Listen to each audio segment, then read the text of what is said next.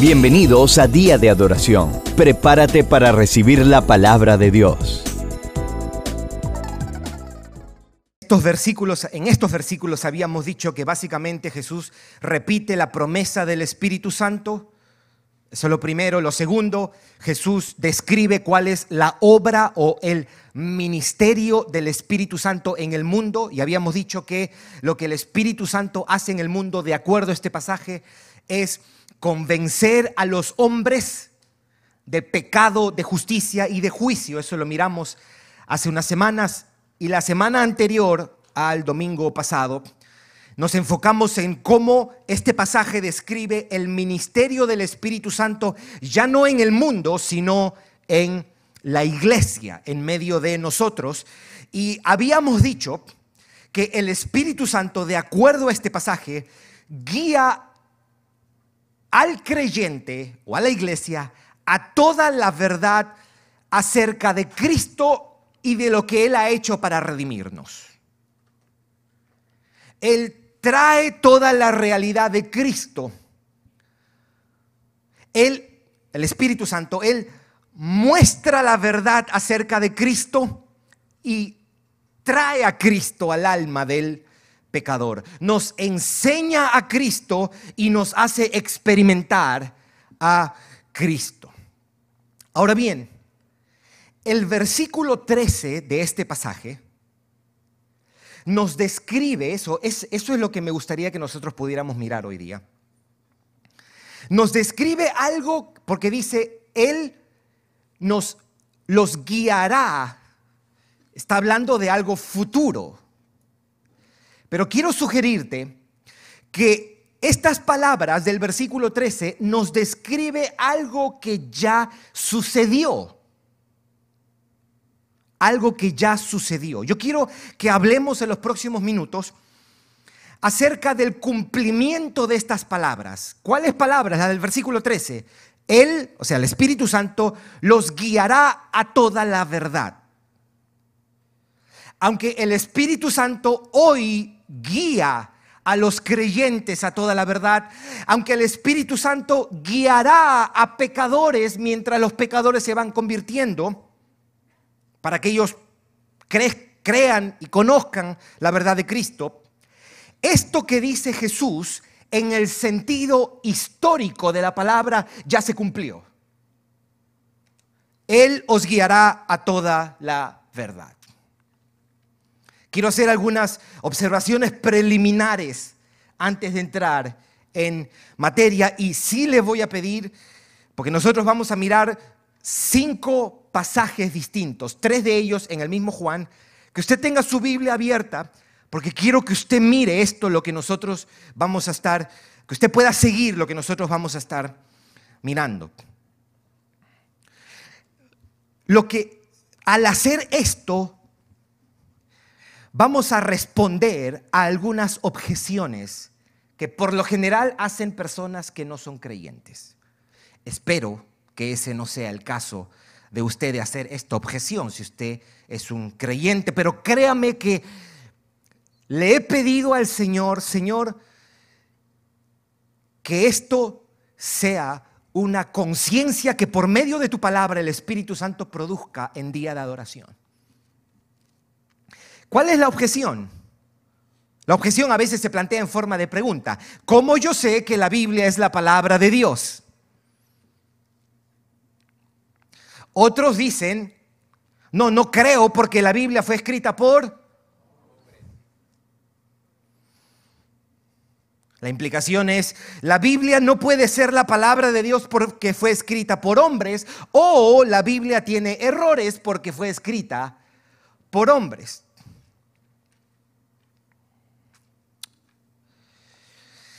Quiero hacer tres observaciones preliminares. ¿Ok? Tres observaciones preliminares. La primera tiene que ver con nosotros los creyentes. Si la acción de Dios en la creación y la acción de Dios en la salvación la lleva a cabo el Espíritu Santo, lo más lógico, lo que se espera es que la comunicación de su revelación o el registro de su palabra también sea revelado por el Espíritu Santo. Dios está siendo coherente consigo mismo. Esa es la primera. La segunda observación que me gustaría hacer es que nosotros pudiéramos responder a esa inquietud con un argumento lógico.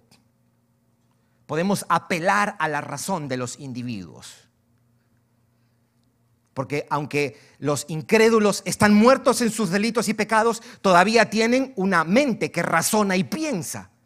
So podemos apelar a esa razón entendiendo una cosa, que aunque sea evidente lo que tú le compartas a un incrédulo, lo que ellos van a hacer es retener o suprimir la verdad.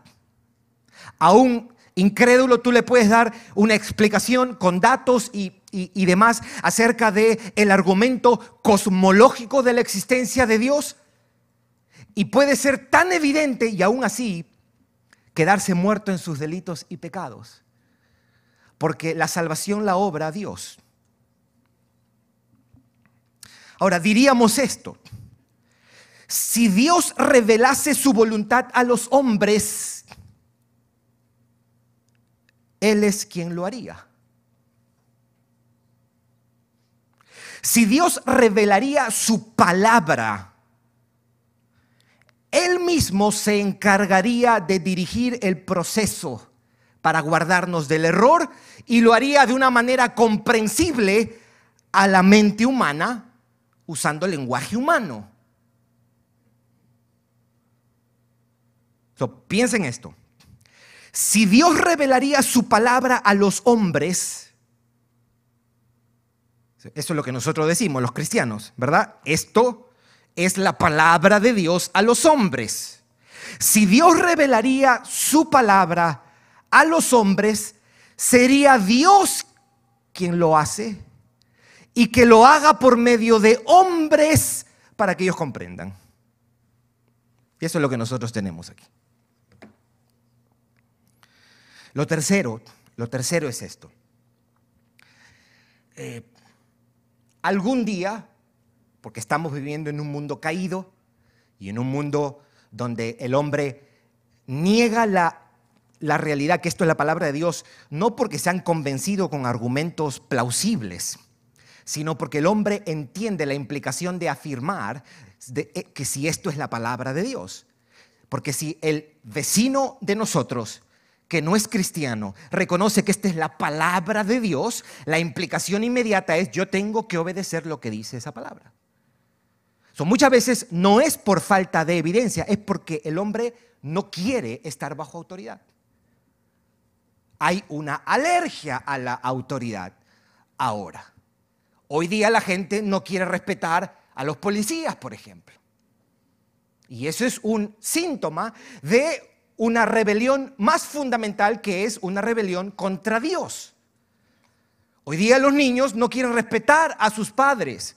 Y digo hoy, siempre ha pasado, pero hoy día a algunos cristianos se les ha antojado decir que es traumático para los niños darle golpes. No, es Dios que dice, si se porta mal, dale. La vara no lo va a matar. A los hijos hay que darles si se portan mal. Algunos aprenden a la primera y no hace falta nunca más darles. Hay otros que es un deporte, pero hay que hacerlo. hay que hacerlo. Papá, mamá, especialmente aquellos que son papá recién, recientemente. ¿Ok? Esto no estaba en el sermón, por algo seguramente. Hay que darle a los niños.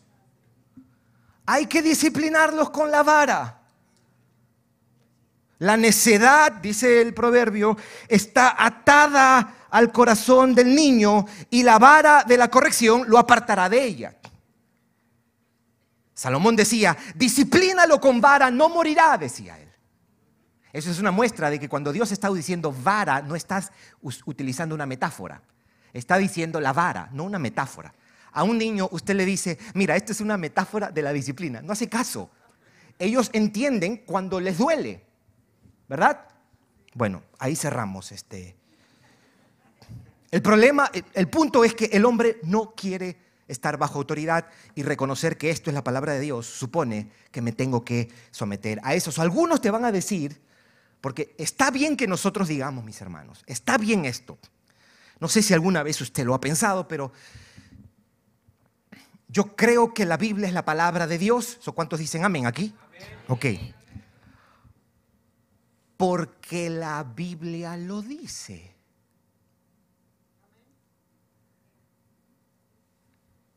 Y alguien pudiera decir, pero eso es un argumento circular.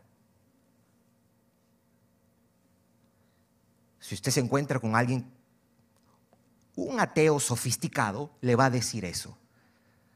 Tú no puedes decir que la Biblia es la palabra de Dios porque la Biblia lo dice, es un argumento circular, te va a decir.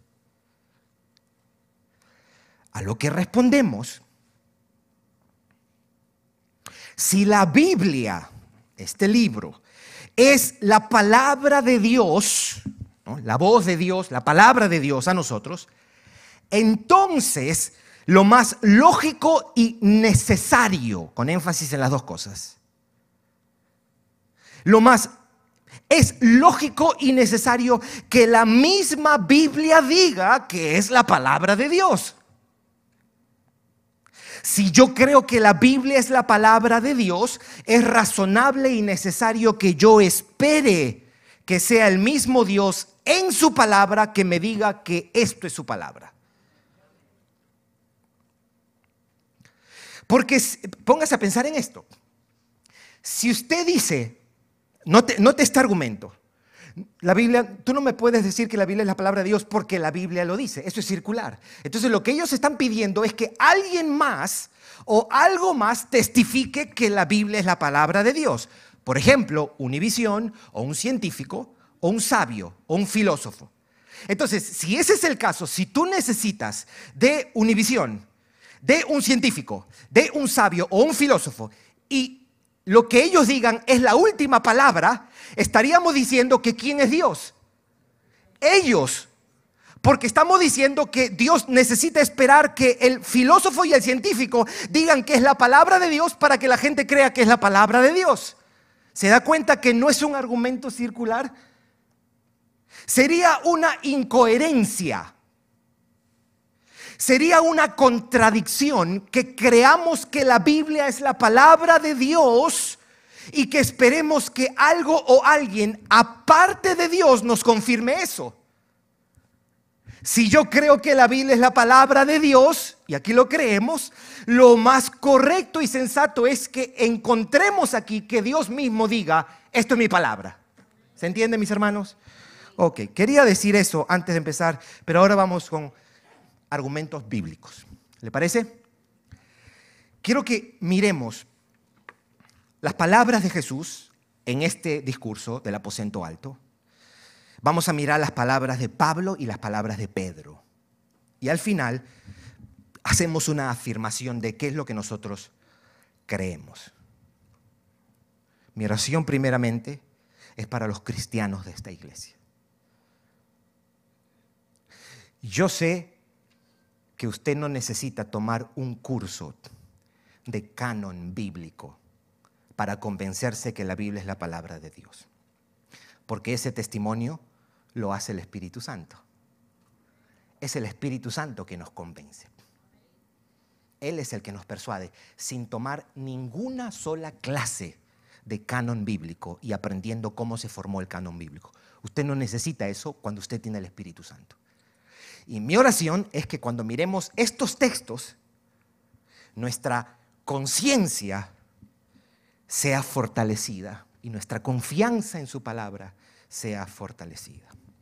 ¿Les parece, mis hermanos? Ok, so vamos a escuchar primero a Jesús. Juan capítulo 14, versículo 26. Si usted subraya su Biblia, y si lo subraya está bien, yo le voy a pedir que subraye para que usted note los verbos que estos versículos nos van a decir. Juan 14, 26. Mas el consolador, el Espíritu Santo, a quien el Padre enviará en mi nombre, Él os, ¿qué dice? enseñará, su rey enseñará todas las cosas y os, ¿qué más dice ahí? Recordará, su rey recordará todo lo que yo os he dicho. Siguiente capítulo, capítulo 15, versículos 26 y 27. Pero cuando venga el consolador, hablando del helper, el ayudador, a quien yo enviaré del Padre, el Espíritu de verdad, el cual procede del Padre, aquí está, él dará qué? Acerca de mí, so, dará testimonio, subrayelo ahí. Y vosotros daréis testimonio también porque habéis estado conmigo desde el principio. Vamos ahora entonces a nuestro texto de hoy, Juan 16, 13. Pero cuando venga el Espíritu de verdad, Él, ¿qué dice? Os guiará a toda la verdad. Su guiará, porque no hablará por su propia cuenta, sino que hablará todo lo que oyeres, subrayamos hablará, y al final, y os hará saber las cosas que habrán de venir. So, desde la boca de Jesús, tenemos que el Espíritu Santo enseñará todas las cosas, les recordará todo lo que les dijo, les dará testimonio acerca de Cristo, les guiará a toda la verdad, hablará todo lo que oyere y les hará saber las cosas. ¿Cuántos verbos? Seis verbos. Enseñará, recordará, testificará, les hará saber, hablará y les guiará a toda la verdad. Yo voy a hacerle una pregunta. ¿Qué posibilidad hay de error en todo esto? Ninguna, mis hermanos. Entonces no se asuste cuando alguien le dice, la Biblia tiene errores. Relax. Vamos a escuchar a Pedro, al de la Biblia. Segunda de Pedro, capítulo 1. Versículos 20 y 21.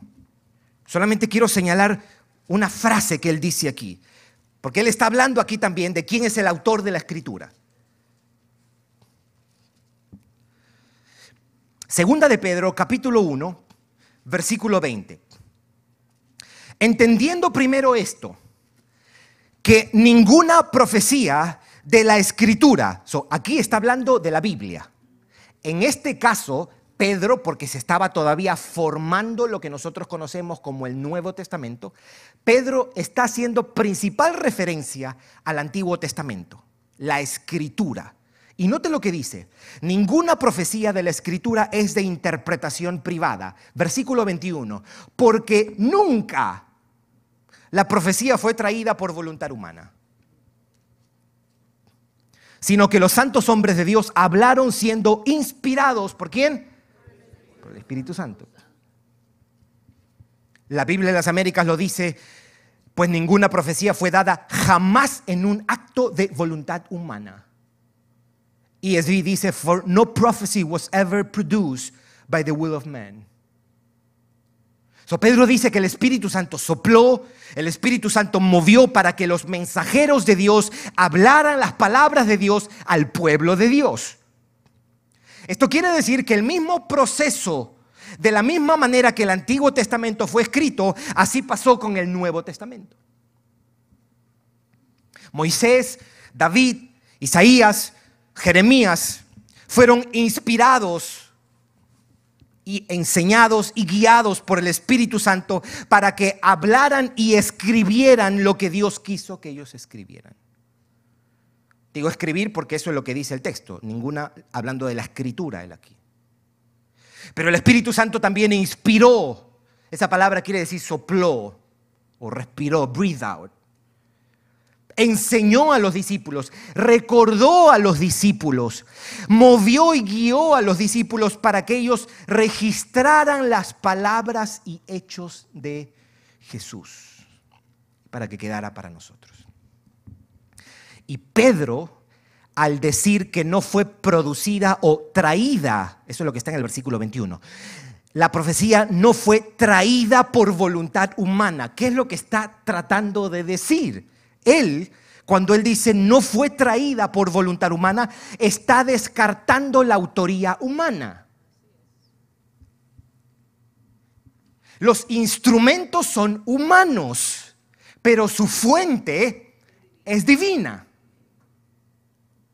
Los medios son hombres, pero su autoría es divina. El Espíritu Santo empleó hombres para la composición de la escritura. Por eso decimos que la inspiración divina de las escrituras es una verdad bíblica para nosotros. Escuchemos a Pablo. Pablo va a hablar exactamente lo mismo y hay un par de cosas que me gustaría hacer. Primera de Corintios capítulo 2. Primera de Corintios capítulo 2, versículos 10 hasta el 13.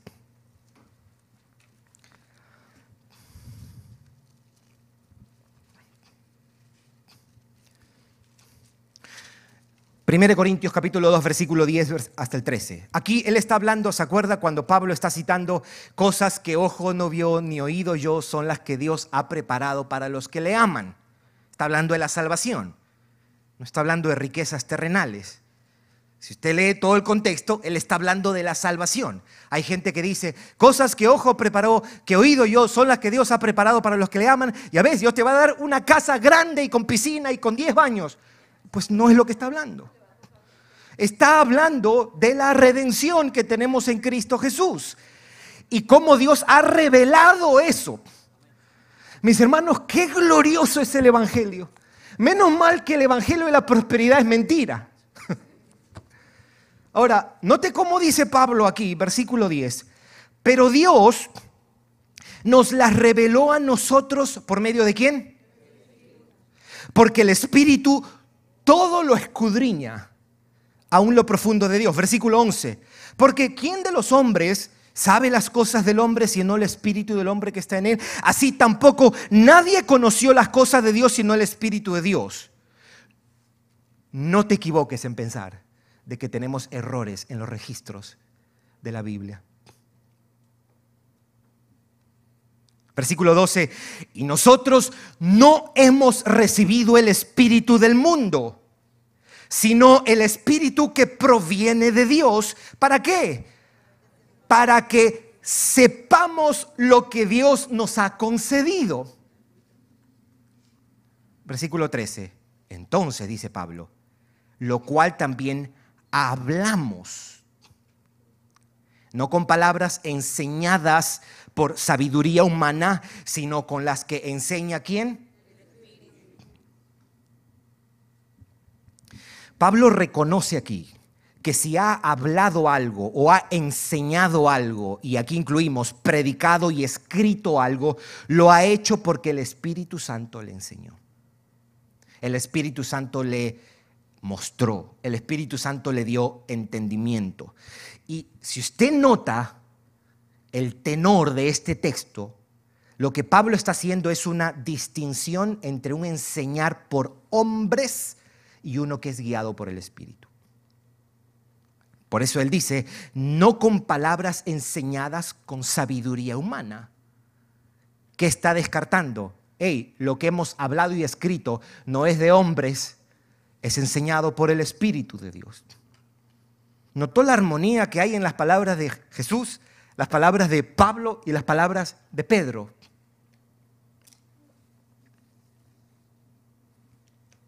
Las palabras de Pablo acerca de cómo el Espíritu enseña, guía y revela las palabras de Dios están en armonía con lo que Pedro enseña y con lo que Jesús enseña.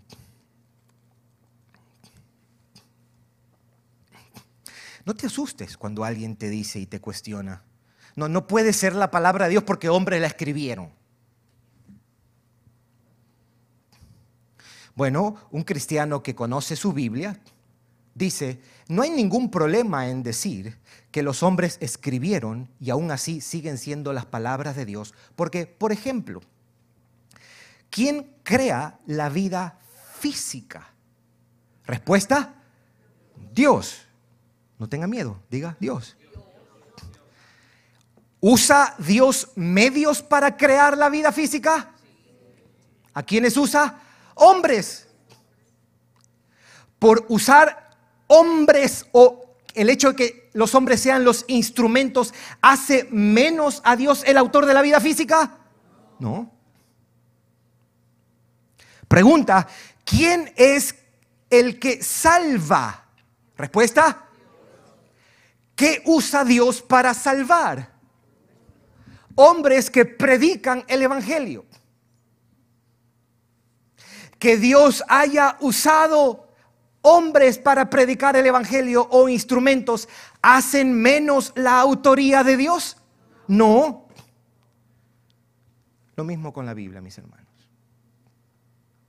No, no, tenemos que ponernos nerviosos cuando dicen, no, no, no, no, pero es que escribieron hombres, sí, escribieron hombres, pero que fueron guiados, enseñados, y esto es importante, porque si el texto dice, Él os guiará a toda la verdad, la implicación inmediata y necesaria de eso es esto, Él nos preservará del error. Si él guió a Pedro a escribir y lo guió a toda la verdad, la, manera negativa de expresar eso es Dios preservó a Pedro de la mentira y el engaño, del error. So voy a resumir. El Espíritu Santo guió a los apóstoles a toda la verdad y así los preservó del error. Él habló, Él enseñó a los discípulos de Cristo hacia la verdad y ellos registraron esa verdad en las páginas del Nuevo Testamento. Por eso es que empecé el sermón diciendo que la guía del Espíritu Santo a los discípulos, Él dijo, Él los guiará a toda la verdad. Esa guía es un hecho concreto, es una acción consumada por eso tenemos la palabra de Dios. Afirmamos que las palabras de la Biblia, escrita por estos autores, son las palabras de Dios. Las palabras de Cristo, la verdad de Dios fue registrada por los apóstoles porque el Espíritu Santo los guió y los guardó del error. A esto se le ha conocido como la inerrancia de las escrituras. Lo quiero hacer una afirmación final y después una, si quiere retenerlo. La Biblia es el registro de la revelación de Dios.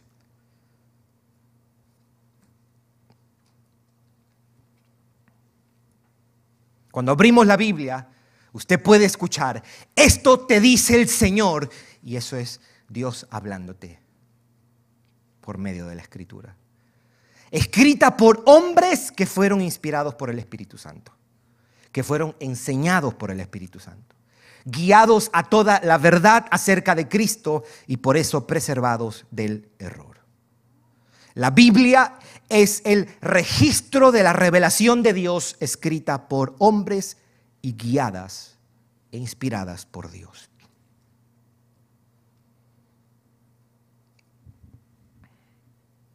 Si te doy una línea de todo esto lo que he dicho, lo puedes decir así.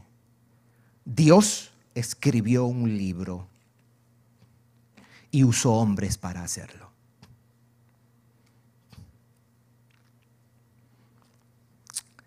Esto es la palabra de Dios, mis hermanos. Esto es la palabra de Dios.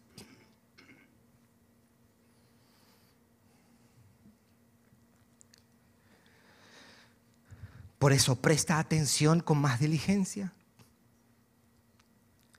Porque las advertencias y las demandas de la Biblia son las advertencias y las demandas de Dios.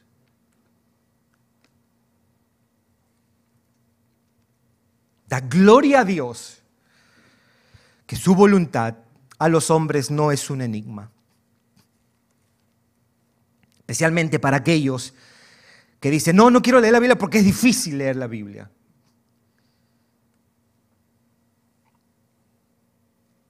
Las cosas que son necesarias para la vida, la salvación y la adoración a Dios están claras. Huye de la fornicación. ¿Es difícil eso? Es fácil. Huye. Orad sin cesar. arrepentíos y convertíos. Porque somos salvos por gracia, por medio de la fe, y esto no de vosotros, pues es don de Dios. Podemos dar gloria a Dios, mis hermanos.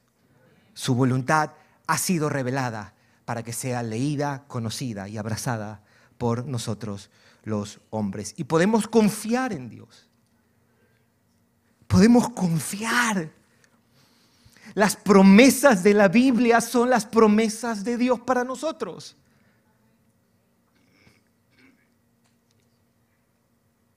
Y lo último que quiero decirte, y le pido a Dios que esta conciencia pueda ayudarnos cada vez que nosotros abrimos la Biblia. Porque eso quiere decir, si el Espíritu Santo es quien revela a Cristo, y este libro es lo que el Espíritu Santo ha revelado acerca de quién es Cristo y lo que ha hecho. La lectura de la Biblia es un encuentro personal y vivo con el Cristo de las Escrituras.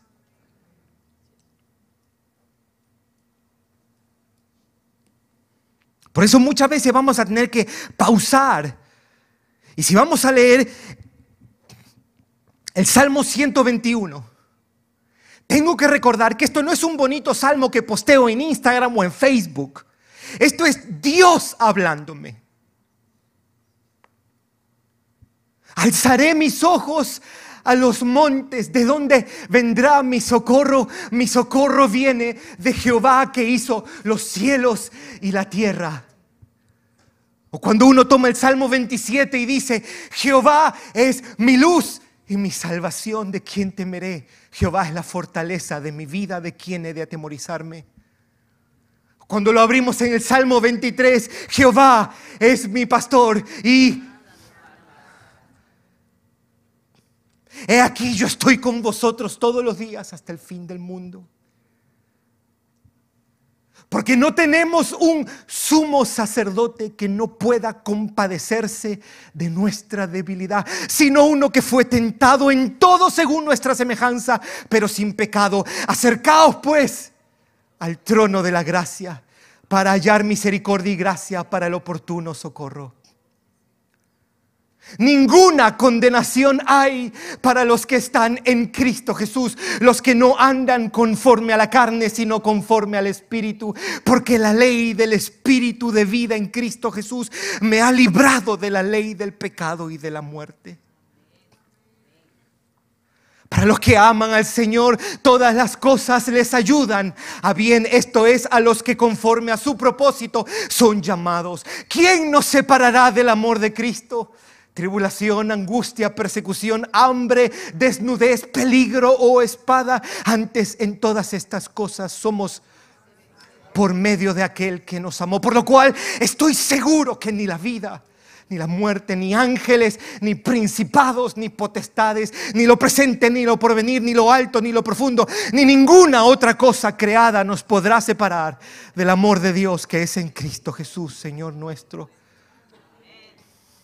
Bendito sea el Dios y Padre de nuestro Señor Jesucristo, que nos bendijo con toda bendición espiritual en los lugares celestiales en Cristo Jesús. Yo soy el camino, yo soy la verdad, yo soy la vida. Nadie viene al Padre si no es por mí. La palabra de Dios, mis hermanos. La palabra de Dios. En el principio era el verbo y el verbo estaba con Dios y el verbo era Dios. Este era en el principio con Dios. Todas las cosas por Él fueron hechas y sin Él nada de lo que ha sido hecho fue hecho. En Él estaba la vida y la vida era la luz de los hombres. Aquella luz verdadera venía a este mundo. En el principio creó Dios los cielos y la tierra y la tierra estaba desordenada y vacía. La palabra de Dios, mis hermanos. Dios hablándonos. Dios diciéndonos, tienes mi justicia en mi Hijo Jesucristo. Eso es la palabra de Dios, mis hermanos. Y cada vez que abramos la palabra, recuerda, sea que estés en tu carro, sea que estés en la sala de tu casa, sea que estés en tu baño, sea que estés en el lonche de tu trabajo, recuerda, estás encontrándote con el Dios de los cielos. Y dile, Señor, dame un corazón pesado, reverente, ansioso por oírte, por escucharte. No permitas que yo tome esto a la ligera. Por eso el hombre y la mujer de Dios son hombres del libro negro. El libro negro es nuestra vida. El libro negro es la verdad. Esto es la verdad. Aquí está la verdad.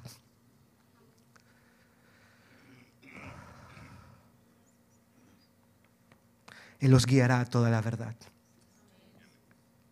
Esto es sólido, mis hermanos. Esto es sólido para esta tierra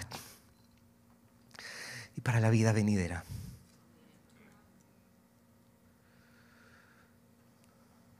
Vamos a orar.